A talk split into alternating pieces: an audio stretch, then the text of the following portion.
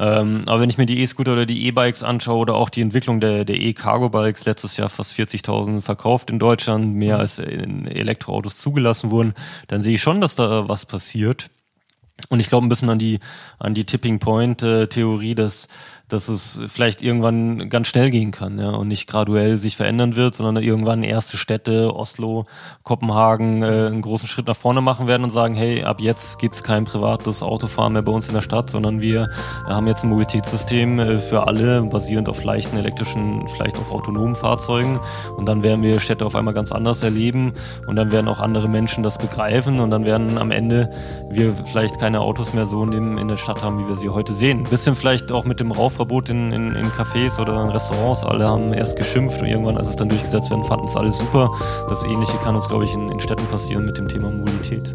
Willkommen bei Freifahrt, dem Interview-Podcast zum Thema Mikromobilität rund um Fahrräder, E-Scooter, Lastenfahrräder und neuen Fahrzeugkonzepten.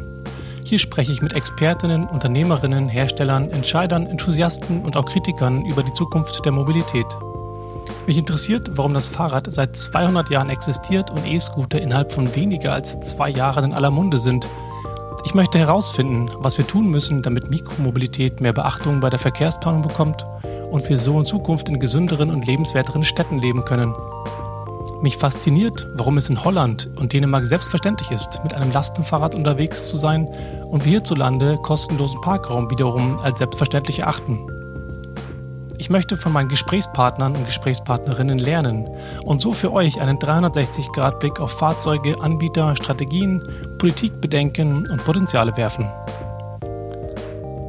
Mein Name ist Sebastian Hofer und bevor es mit der Folge losgeht, wünsche ich euch erstmal ein hervorragendes neues Jahr. Ich hoffe, ihr seid gut reingerutscht, habt Spannendes vor und vielleicht laufen wir uns ja mal über den Weg auf der einen oder anderen Veranstaltung.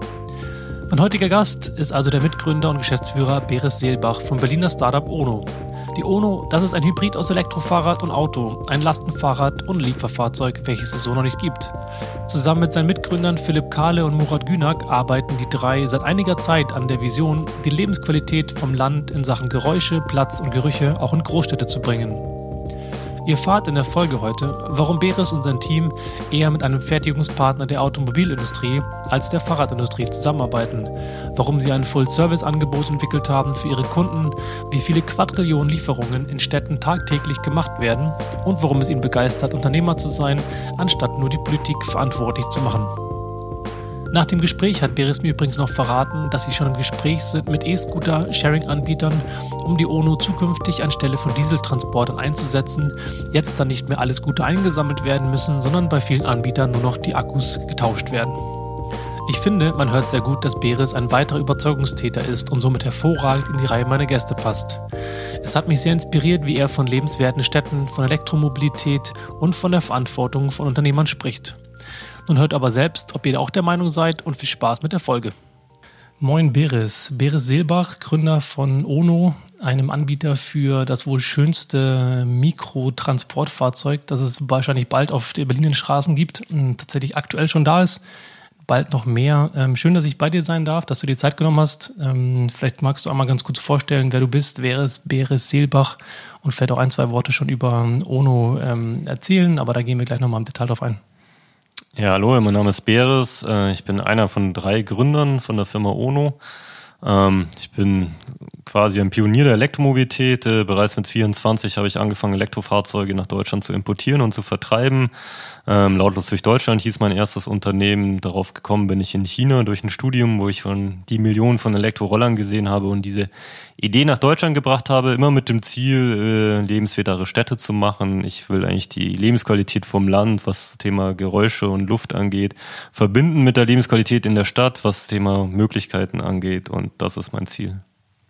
Ihr seid ähm, jung, ihr seid äh, modern, ihr legt extrem viel Wert auf Design, wenn man sich das so anguckt, wie ihr da steht. Wenn man gerade vor allem irgendwie Konkurrenzprodukte ansieht, ähm, äh, die es dort in dem Bereich gibt, ist es unkonventionell ein, ein Produkt, welches ja für den professionellen Lieferbetrieb eingesetzt werden soll.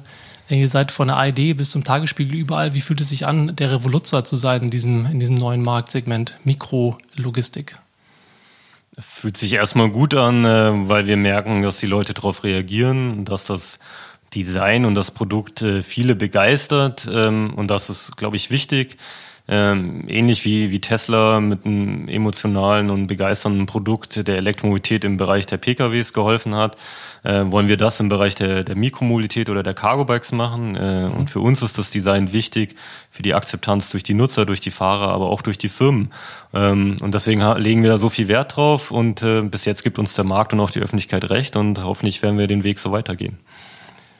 Wie kam es dazu, dass du Murat als, ähm, als Designchef dann ähm, gewinnen konntest für das Thema? Ähm, ich habe Murat kennengelernt äh, über ein Autoprojekt. Ähm, er, Murat hat nach 30 Jahren Automobilindustrie als Chefdesigner von VW quasi gekündigt, weil er nicht weiter Dieselautos designen wollte. Ist dann nach Frankreich gegangen, hat dort ein Elektroauto-Hersteller mitgegründet ähm, und ich war mit meiner Firma der Generalimporteur von diesem Auto in Deutschland und so haben wir uns mhm. kennengelernt und äh, waren natürlich begeisterte E-Mobilitätsanhänger, aber haben auch gemerkt, dass Elektroautos natürlich ihre Grenzen und auch ja ihre Probleme haben in, in Städten, was das Thema Stau, Platzbedarf, Energiebedarf, Ladeinfrastruktur angeht. Und so war es eigentlich unsere gemeinsame Idee, quasi eine Fahrzeuggeneration zwischen dem Fahrrad und dem Auto zu schaffen, was quasi die Vorteile aus beiden Welten kombiniert und damit äh, ja ein, ein zugänglicheres, humaneres Fahrzeug zu schaffen, als es Autos heute eigentlich sind.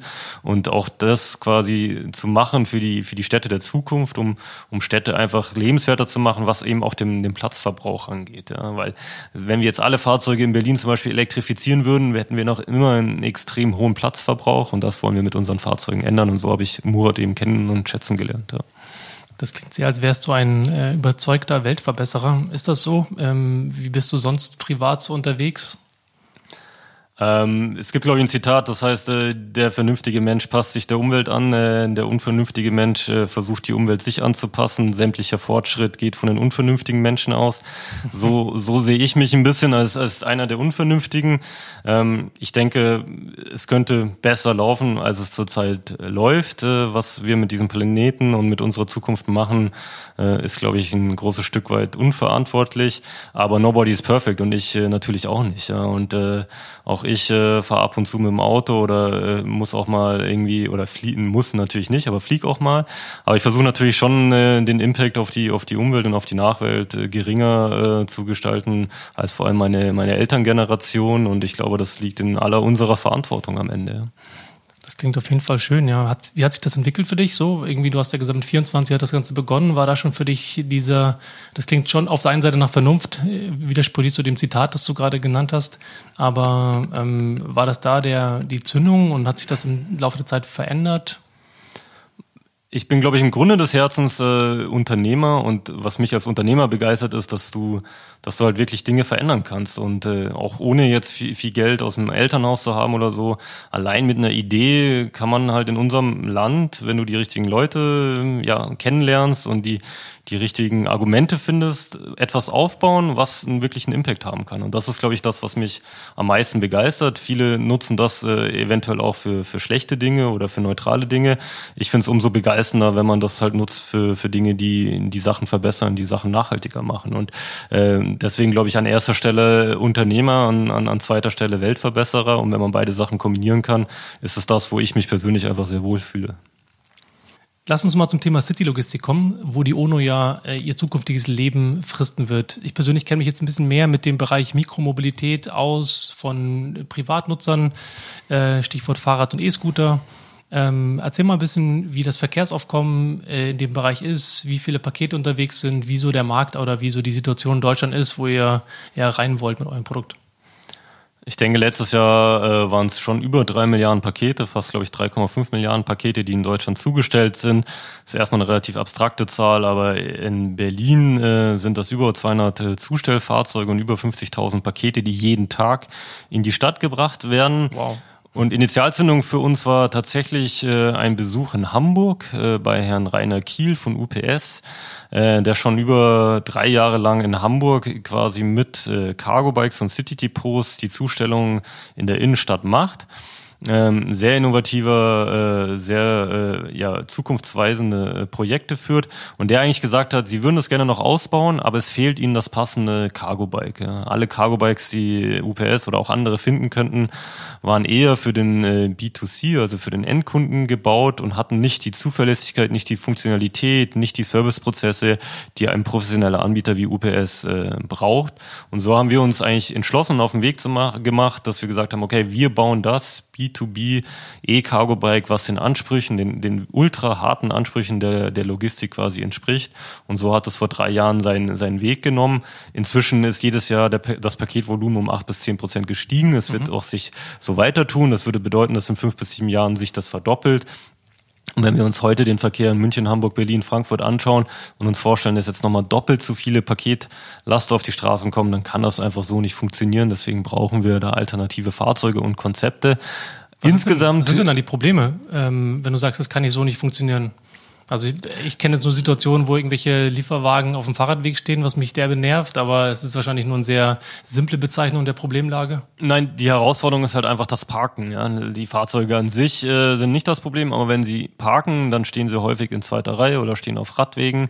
Ähm, und dieses zweite Reihe Parken wird mehr oder weniger noch toleriert von den Städten, deswegen wird es auch viel gemacht. Mhm. Ähm, und dadurch entstehen Staus. Und äh, insgesamt sind diese Fahrzeuge nur eine sehr, sehr geringe Anzahl an Fahrzeugen, aber dadurch so, wie sie geparkt werden, erzeugen sie viel Stau. Und das ist eben das, das Hauptproblem. Dazu kommt noch, dass es für diese Unternehmen eine sehr teure Variante ist, weil diese Fahrzeuge sind teuer, sind teuer in der Wartung, im Service. Der Use Case entspricht nicht ihre, ihren Motoren. Ein Dieselmotor ist nicht dafür ausgelegt, 200 Meter zu rollen und dann wieder abgestellt zu werden. Mhm. Ähm, und die Leute finden keine Fahrer mehr, weil sie heute eben nur Fahrer nehmen können, die einen Führerschein haben. Mhm. Und mit Cargo Bikes können sie Leute auch einstellen, die keinen Führerschein haben. Das sind diese ganzen Dimensionen. Zusätzlich kommt noch dann Themen wie Diesel-Einfahrverbote, äh, die einen enormen Druck äh, erzeugen in der Branche und deswegen die Möglichkeit Möglichkeit für neue äh, Möglichkeiten einfach äh, für neue Zustellkonzepte einfach eröffnet. Das heißt, ähm, neue Zustellkonzepte spricht man ja manchmal von diesen Micro-Hubs, die jetzt ähm, aufgebaut werden.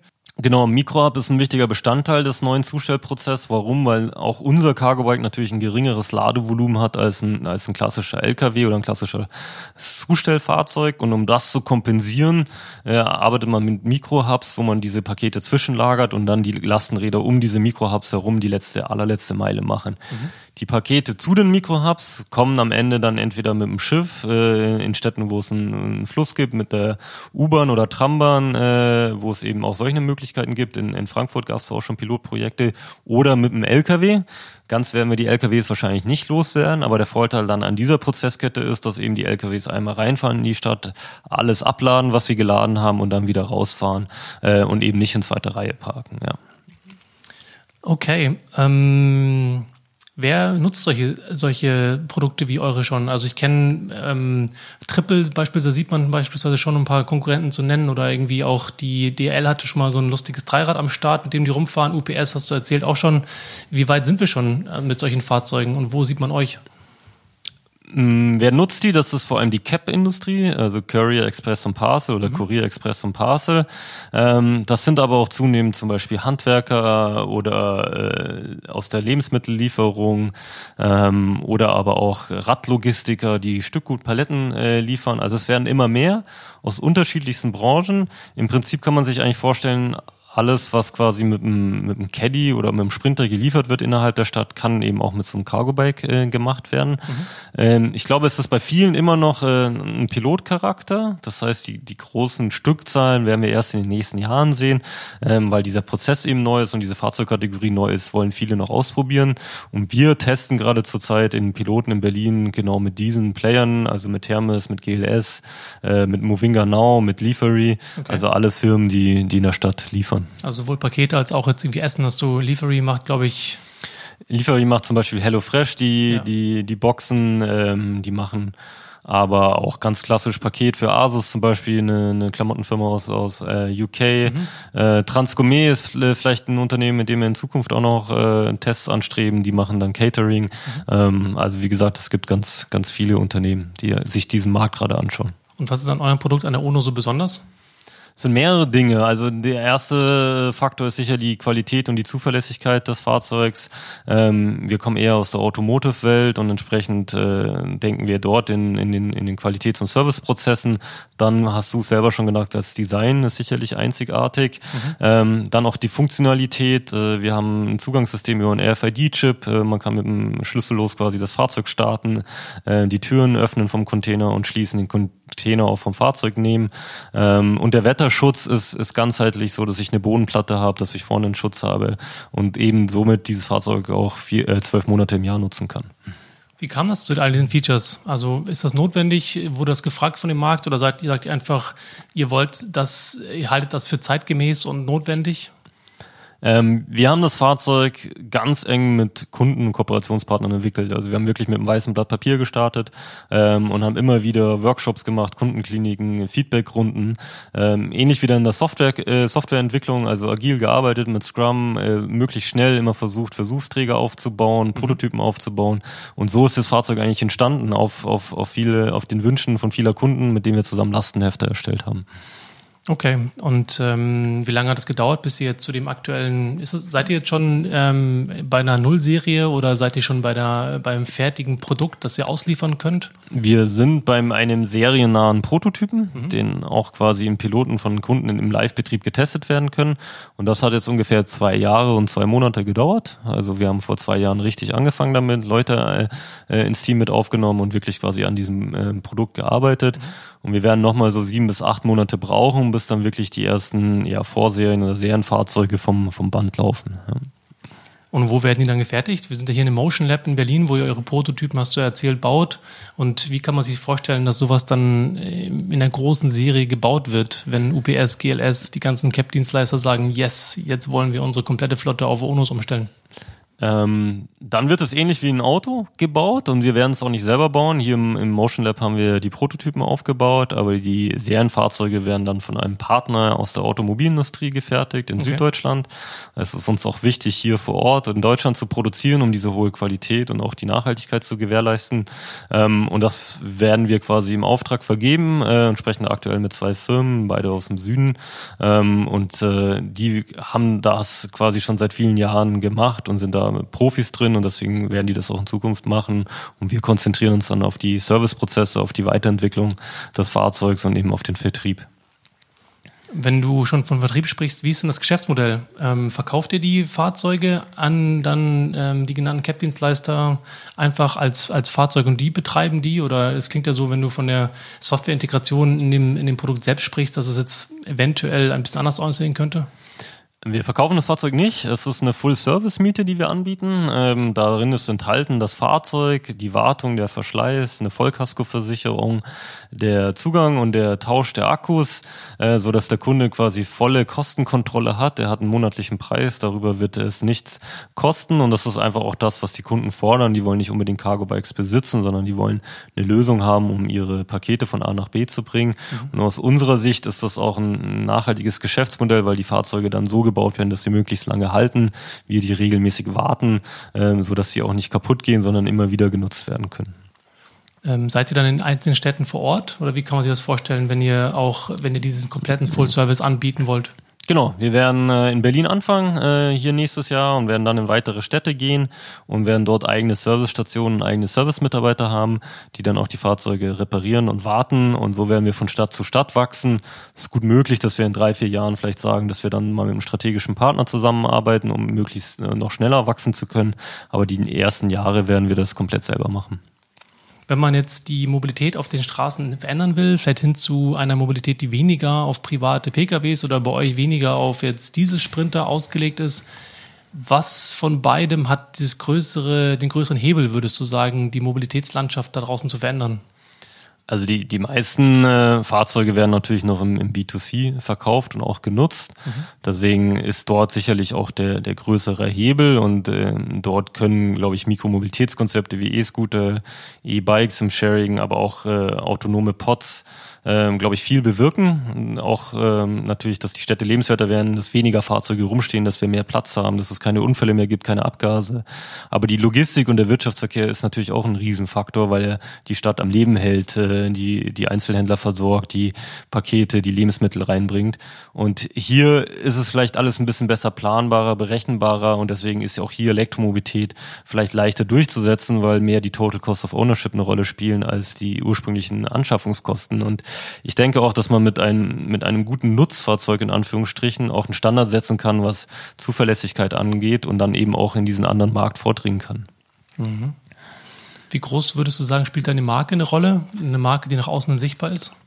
Spielt sicherlich eine Rolle. Ähm, Tesla ist eine emotionale Marke. Ähm, Mobilität ist emotional und wird vielleicht noch emotionaler, weil Elektromobilität äh, auch schnell äh, bedeutet und, und, neue Fahrzeugkonzepte bedeutet. Und deswegen ist, ist die Marke, glaube ich, schon ein wichtiges Thema.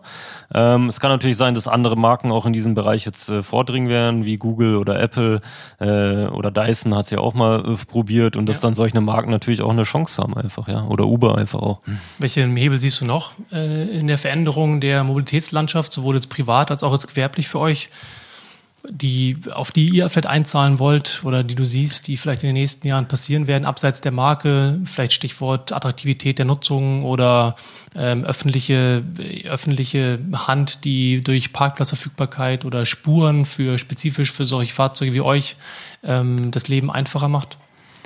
Also man sieht ja ganz klar ein gesellschaftlicher Wandel hin, mehr hin zum Fahrrad, auch politisch. In, in Berlin wird viel in Fahrradinfrastruktur investiert. Es wird jetzt bald ein Gesetz geben, dass es den Bezirken ermöglicht, Parkplätze umzuwandeln in Stellplätze für E-Scooters und Lastenräder. Mhm. Ähm, das spielt uns natürlich absolut in die Hände und dann merkt man natürlich generell in der Wirtschaft, dass wir weggehen von äh, ich produziere was und verkaufe das hin zu Abo-Modellen und äh, sei das jetzt äh, irgendwie ein Auto oder ein Lastenrad oder auch ein, ein, iPhone am Ende eben nur noch für die Nutzung bezahlt wird und auch das spielt uns, denke ich, in die, in die Hände oder der Elektromobilität in die Hände, weil Elektrofahrzeuge deutlich länger halten können und deutlich einfacher sind als, als klassische Fahrzeuge und das sind alles sind so Trends, die, die uns, glaube ich, auch befördern. Zuzüglich natürlich das Thema Lebensqualität, äh, Klimakatastrophe, äh, wo gerade die jungen Leute, glaube ich, deutlich sensibler sind als noch die älteren Generationen. Du kennst dich ja mit deinem Geschäft, das du vorhattest, ähm, lautlos in Deutschland gut aus mit Elektromobilität. Wenn du jetzt sagst, dass, dass das Thema Nutzung ähm, dazu führt, dass Fahrzeuge länger genutzt werden und damit vielleicht eine höhere Nachhaltigkeitsquote erreichen, äh, ist es ja häufig, wird ja eher gesagt, dass die Sharing-Angebote gerade auf der Straße genau gegenteilig sind, weil sie relativ schnell kaputt sind und damit man nicht genau weiß, was passiert denn eigentlich mit den Fahrzeugen. Wie, wie siehst du das als Profi in dem, in dem Business?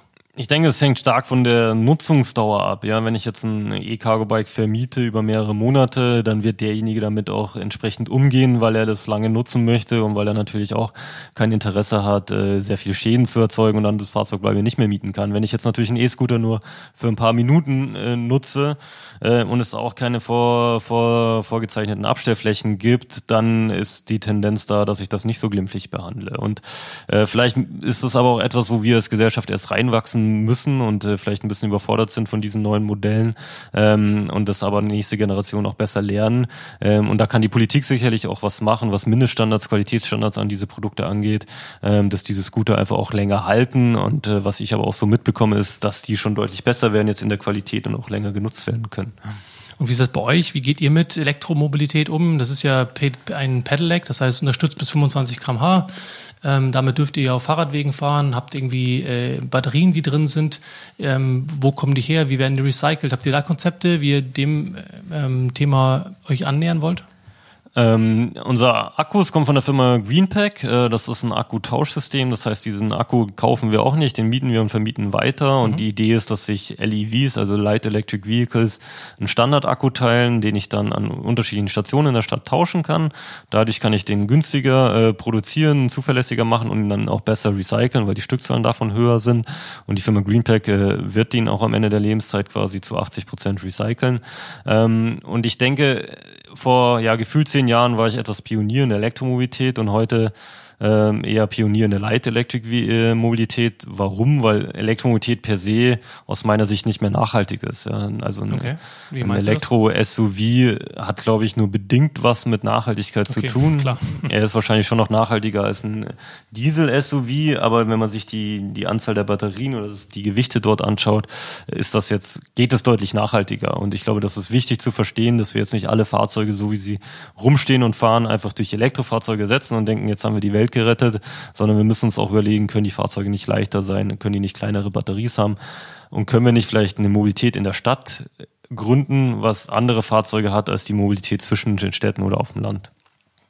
Das klingt nach einer schönen Vision, aber warum ist es denn so, dass es nicht, der, nicht der, dem entspricht? Ich meine, wir haben Fahrräder seit 200 Jahren, wir haben kleine Fahrzeugkonzepte, sei es ein Twizy von äh, Renault, die existieren, die auch gut funktionieren, meiner Einschätzung nach. Und gleichzeitig ist es nicht so, dass die wirklich relevant sind. Ja, aber es passiert ja viel, ja. Also der Twizy war einerseits äh, faszinierend, weil es das erste äh, L7E-Fahrzeug eines großen Automobilherstellers war, aber er war in dem Sinne nicht konsequent genug, weil er natürlich alle Nachteile eines Autos, ich stehe im Stau, ich brauche einen Parkplatz, immer noch hatte. Mhm. Ähm, aber wenn ich mir die E-Scooter oder die E-Bikes anschaue oder auch die Entwicklung der, der E-Cargo-Bikes, letztes Jahr fast 40.000 verkauft in Deutschland, mehr mhm. als in Elektroautos zugelassen wurden, dann sehe ich schon, dass da was passiert. Und ich glaube ein bisschen an die, an die Tipping Point äh, Theorie, dass dass es vielleicht irgendwann ganz schnell gehen kann ja, und nicht graduell sich verändern wird, sondern irgendwann erste Städte, Oslo, Kopenhagen, äh, einen großen Schritt nach vorne machen werden und sagen, hey, ab jetzt gibt's kein privates Autofahren mehr bei uns in der Stadt, sondern wir haben jetzt ein Mobilitätssystem äh, für alle, basierend auf leichten elektrischen, vielleicht auch autonomen Fahrzeugen. Und dann werden wir Städte auf einmal ganz anders erleben und dann werden auch andere Menschen das begreifen und dann werden am Ende wir vielleicht keine Autos mehr so in, dem, in der Stadt haben, wie wir sie heute sehen. Ein bisschen vielleicht auch mit dem Rauchverbot in, in, in Cafés oder in Restaurants. Alle haben erst geschimpft und irgendwann, als es dann durchgesetzt werden, fanden es alle super. Das Ähnliche kann uns, glaube ich, in, in Städten passieren mit dem Thema Mobilität. Lustigerweise steht bei eurem LinkedIn-Profil ja, dass ihr unter der Kategorie Automobil lauft. Das fand ich eine, einen witzigen, äh, witzigen Zufall. Da scheint auch noch etwas ein Wandel erforderlich zu sein, dass es eine Branche LEV, Light Electric Vehicle gibt oder überhaupt eine Branche, die anders bezeichnet wird als jetzt Automobil. Aber du lachst, das heißt, das fandest du auch schon befremdlich? Ja, fand ich auch schon befremdlich. Gut, dass du uns nochmal darauf hinweist. Vielleicht gibt's ja mittlerweile eine, eine, eine passendere Branche für uns. Ähm, aber wir fühlen uns tatsächlich dann fast eher auch der, der Autobranche näher als der Fahrradbranche, was das Thema Prozesse, Qualität und Entwicklung angeht. Mhm. Ähm, aber ich kann mir gut vorstellen, dass äh, vielleicht LinkedIn mittlerweile dann auch eine andere Branchen hat. Äh, sollten wir uns da definitiv mal anschauen. Mhm. Ähm, lass uns mal ein bisschen bei dem Thema Lebenswert der Städte bleiben. Ähm Warum, also wir haben jetzt ja ein bisschen über gesprochen, über das Thema kleinere Fahrzeuge, bessere, ähm, besserer Platzverbrauch, warum es vielleicht noch nicht so ist. Du hast gesprochen, es soll eventuell oder es gibt eventuell so einen Tipping Point, der dann dazu führt, dass sich Dinge dann signifikant ändern. Ähm, was ist davon erforderlich? Ist das eher die, die Welt, aus der du kommst, die Fahrzeuge anbietet oder die Services anbieten? Oder ist es eher die Politik und somit die Infrastrukturseite, die ähm, mit, anderen, mit anderen Spurbreiten, mit ähm, infrastrukturellen Maßnahmen das ermöglichen muss? Wie siehst du das? Ich glaube, es muss aus beiden Richtungen kommen. Ne? Also Unternehmer oder Unternehmen müssen interessante Alternativen schaffen, ähm, so wie Tesla einfach ein, ein sexy Elektroauto geschaffen hat, ähm, was perspektivisch vielleicht sogar günstiger sein wird als ein, als ein vergleichbares Verbrennungsauto. Ähm, so müssen wir ein, ein sexy Cargo-Bike schaffen, was einfach aus dem Preis-Leistungs-Verhältnis eine echte Alternative zum, zum Lieferfahrzeug äh, oder zum Sprinter wird. Und gleichzeitig sollte die Politik natürlich externe Kosten immer internalisieren. Das heißt, wir haben heute immer noch die Situation, dass externe Kosten, die durch Autos entstehen, nicht bei dem äh, Fahrer ähm, aufgelastet werden, sondern bei uns bei der Gesellschaft. Und das ähm, sollte die Politik eben ändern, so dass auch wirklich derjenige die externen Kosten trägt, der sie verursacht und sollte denen, äh, die wenig externe Kosten verursachen, Fahrradfahrer, äh, Fußgänger äh, natürlich fördern. Und das ist aber auf alle Fälle das, was wir sehen. Es gibt bundesweit Radvolksentscheide äh, in den Städten. Mhm. Und ich glaube, jeder Politiker in Deutschland in Städten hat verstanden, dass wenn er sich gegen diese Forderungen stellt, dass er dann im Zweifel nicht wiedergewählt wird. Seid ihr da in der Lobbyarbeit tätig in Berlin beispielsweise, um diese Forderungen mehr Nachdruck zu verleihen? Oder bist du beispielsweise bei einem Radentscheid ähm, mit involviert, wenn du davon schon sprichst? Ich war neulich auf einer Veranstaltung, wo jemand den Radentscheid in Darmstadt vorgestellt hat, deswegen habe ich das äh, ganz gut mitbekommen. Ansonsten sind wir in dem neu gegründeten Radlogistikverband Mitglied, mhm. wo sich quasi unterschiedliche Hersteller von Cargo Bikes, aber auch Radlogistiker ähm, zusammengetan haben. Wir hatten jetzt die erste Konferenz dazu in Berlin, die sehr, sehr gut war, wo auch ein Staatssekretär aus dem Verkehrsministerium gekommen ist. Und man merkt einfach, dass das Thema bei der Politik deutlich mehr Gehör findet als noch vor ein paar Jahren. Mhm. Ähm, liegt vielleicht auch daran, dass Unternehmen wie, wie Scheffler Äh, mit dem Biohybrid äh, oder auch Krone mit dem mit dem Reitel äh, dort mittlerweile aktiv sind. Ähm, aber das das hilft einfach und Lobbyarbeit ist natürlich verschrien und äh, tut man sich auch schwer damit, aber am Ende geht es einfach auch darum, Politiker zu informieren, was gibt es denn für Alternativen, äh, was wünschen wir uns ähm, und wenn man da halt auch in die Autobranche schaut, kann man davon in Anführungsstrichen auch lernen und ganz ohne politische Unterstützung werden wir es einfach auch nicht schaffen und deswegen ist es sinnvoll, dass wir das tun. Das heißt, Ingmar Strese als Staatssekretär ist es jemand, der aufgrund seiner Persona dort was verändern wird oder ähm, also ich glaube, man braucht in dem Bereich ja schon Persönlichkeiten und Politiker, die auch überzeugt sind von dem, was sie tun, nicht einfach nur Marionetten sind ähm, und nach außen hin vielleicht irgendwie so tun, als würden sie jetzt eine Revolution mit Mikromobilität durch eine Verordnung nach vorne pushen, sondern ich glaube schon, da braucht es auch Idealisten und Personen in dem Bereich. Ähm, wie siehst du das? Definitiv. Also ich denke mal an, an ein Bild, wie der holländische Ministerpräsident mit dem Fahrrad äh, zur holländischen Königin fährt. Ich glaube, dass das äh, genau solche Bilder brauchen wir. Das sind Überzeugungstäter, in, die gibt es in anderen Ländern. Ähm, aber ich denke, solche Leute werden wir auch irgendwann in der deutschen Politik sehen. Und äh, dazu kommt natürlich, dass äh, Politiker in die Gesellschaft hören. Sie wollen wiedergewählt werden. Und wenn die Gesellschaft mehr Investitionen in Fahrradinfrastruktur will und mehr Gutes für, für Fahrrad oder Fahrradlogistik, dann werden sie das auch entsprechend umsetzen. Und ist dann die, die Branche, in der du bist, ähm, insofern interessanter, weil dort mehr Geld ist und somit mehr größere Firmen, die wiederum einen anderen Einfluss haben auf Politik aufgrund ihrer Lobbyvereine?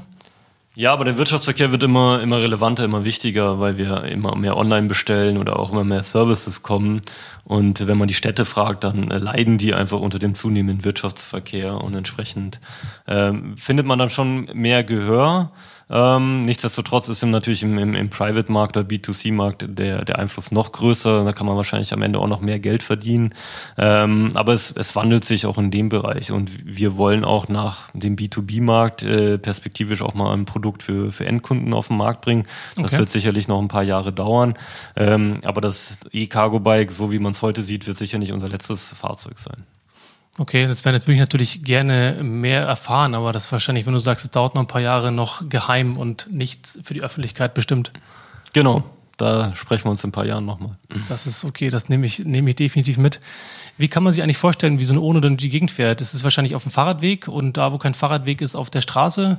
Und der Vorteil liegt wahrscheinlich darin, dass ich durch schmale ähm, Wege durchkomme und nicht auf der Auto, auf, auf der Straße stehen muss? Oder wie darf man sich das Leben einer Ono im Alltag vorstellen?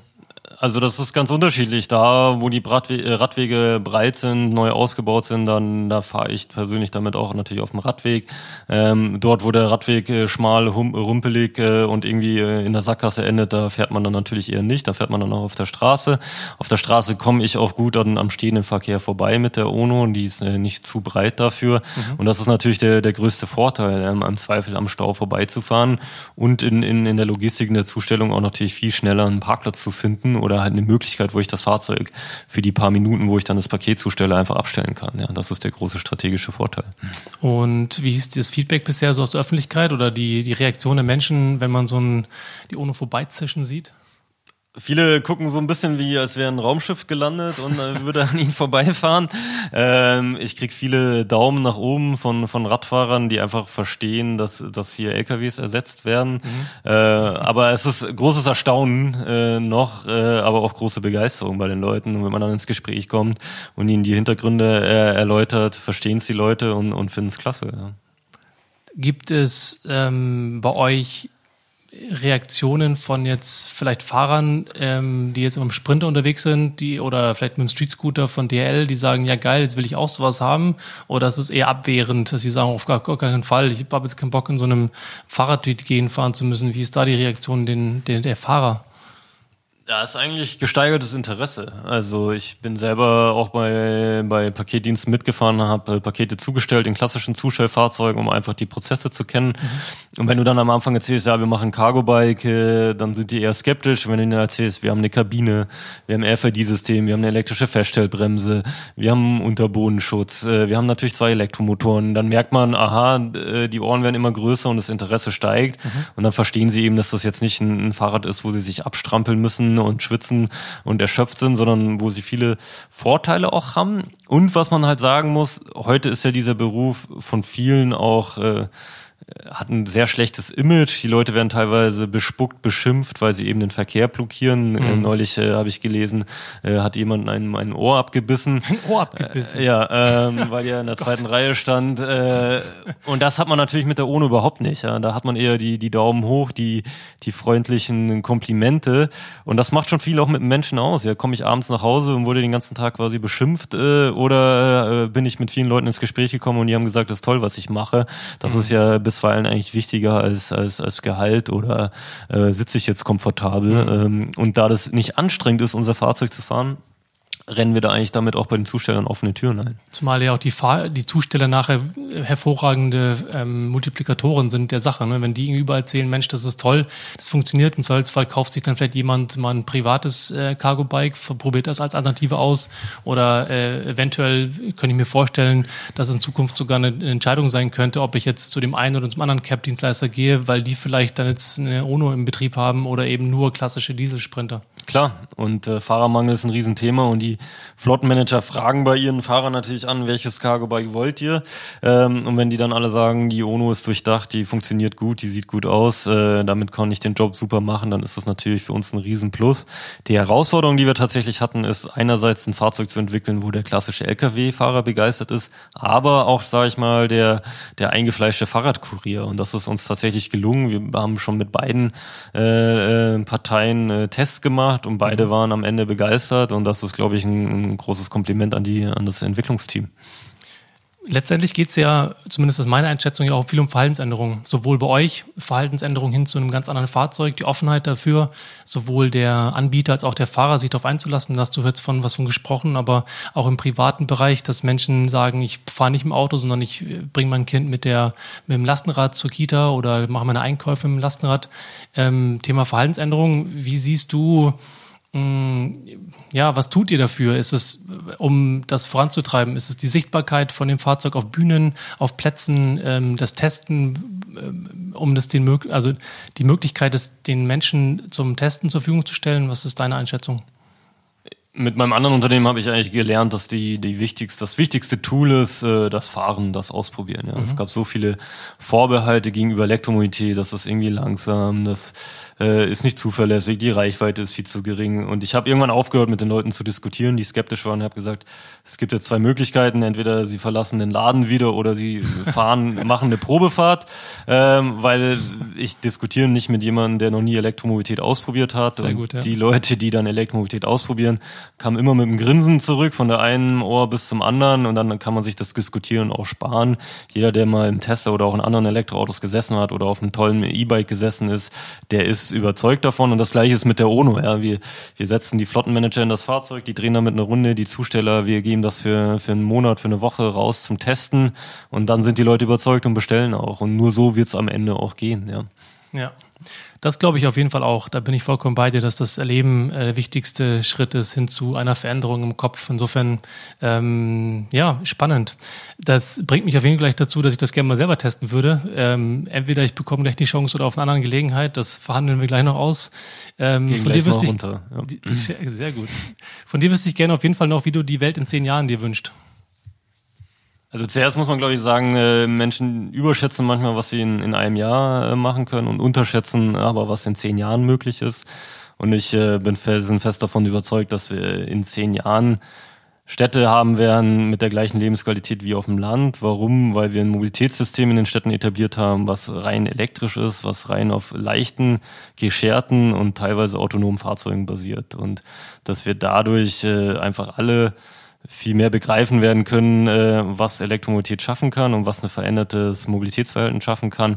Und ich glaube, meine Tochter, die ist heute acht Monate alt, äh, die wird keinen Führerschein mehr machen und die wird sich wahrscheinlich, wenn sie mal so alt ist, kaum mal vorstellen können, äh, dass wir mal in, in Städten mit, mit selbst von uns gesteuerten Verbrennungsmaschinen uns fortbewegt haben. Das wird für sie unvorstellbar sein, hoffe ich. Sehr schön. Dann würde ich gerne noch als letztes von dir wissen, ähm, wen du in deinem bestimmt sehr umfangreichen Netzwerk empfehlen würdest für diesen Podcast als Gast.